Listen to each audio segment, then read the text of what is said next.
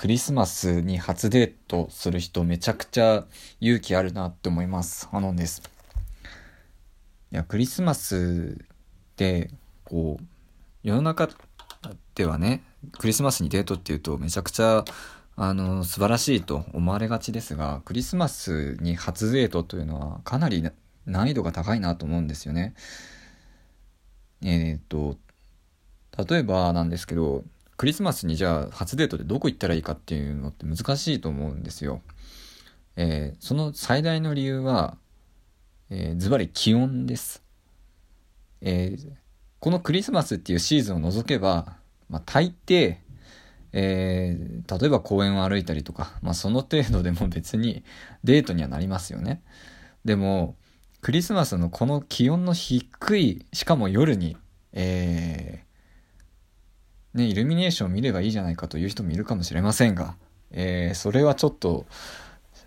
ちょっと無神経じゃないかなと思いますね。あの、特に女性の人って寒がりの人多いし、あの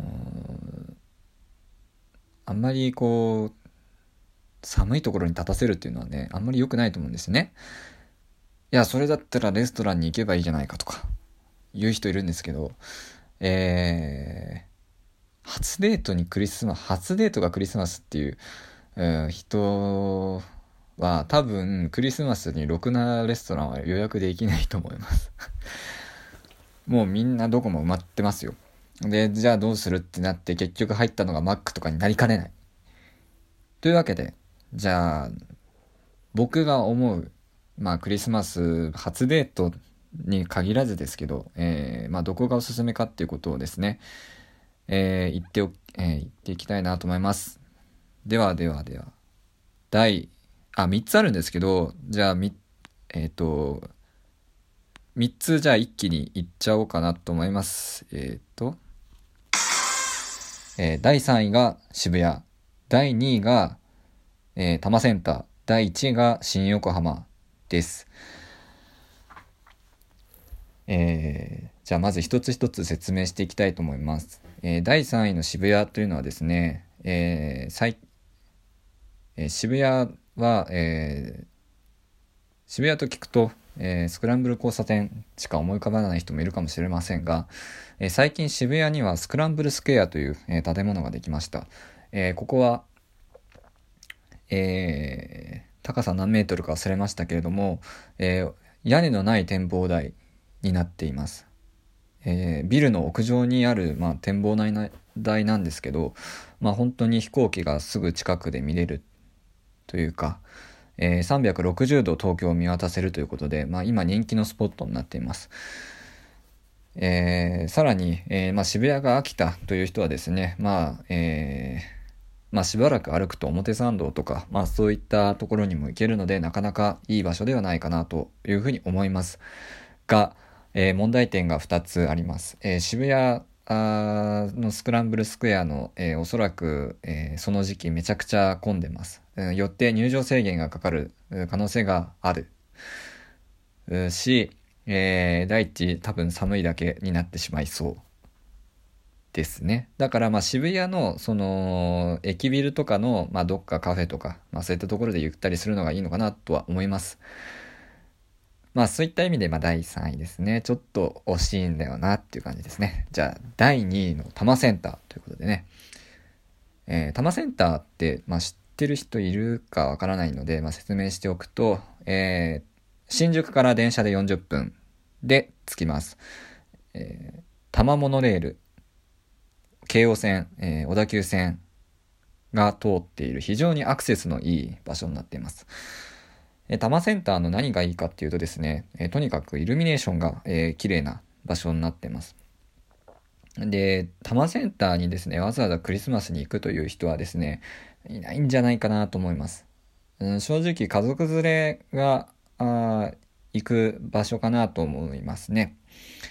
で、まあ僕のツイッターにも出したんですけど、まあ、えー、ピューロランドが近くにあるだけあってですね、まあハローキティの、えー、まあイルミネーションとか、まあそういうのもあって、えー、非常に楽しめるスポットだなとは思います。で、まあ僕はイルミネーションを外で見るのはあまり良くないと言ってるので、な、良くないと言ってますですね。えー、じゃあ多摩センター何をするのかっていうとですね、やはりサンリオピューロランドという、まあ無敵の場所があるわけですね。えー、まあこれは、えー、サンリオピューロランドの、えー、キャラクターに一つも興味がないという女性だったら、あ女性っていうか女性だった場合、え、うまくいかないとは思いますけれども、まあ大抵、まあサンリオピューロランドが嫌いという人まではいないかなと思います。まあ料金は割高ですけれども、まあ室内なので、まあ暖かく過ごすことができるかなと思います。ただ、えー、この企画、まあ問題点としてはですね、えー、サンリオピューロランドに行きたいと言っている人たちの大半あ女性のうち大半は、えー、同性の友達と行きたいと思っていると思います。これはあまり明確な理由を説明してくれと言われてもまあ難しいんですけどもうーんそれはまあ例えるのであれば、えー、乃木坂が好きなあ男性がですね女子と乃木坂のライブに行きたいと、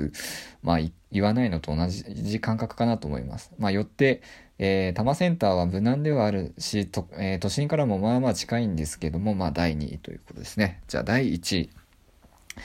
お待たせしました。新横浜ですね。新横浜何それと。横浜なら港未来だろう、港未来だろうと思ったあなた、えー、大間違いです。えー、港未来はですね、えー、確かにいっぱいありますよ。赤レンガ倉庫だったり、えー、なんだっけ。えー、まあ海の見える公園とか、まあいろいろあります。が、これ全部屋外です。えー、クリスマスのこんな寒い時期に、えー、自分の好きな女の子を寒空の下に放り込むなんてね、もう、愚の骨頂だと思いますけど。じゃあ、新横浜何があるんだということですよね。えー、知る人ぞ知る、えー、スケートセンターがあります。えー、いや、スケートセンターだって寒いだろうという意見が聞こえてきそうですが、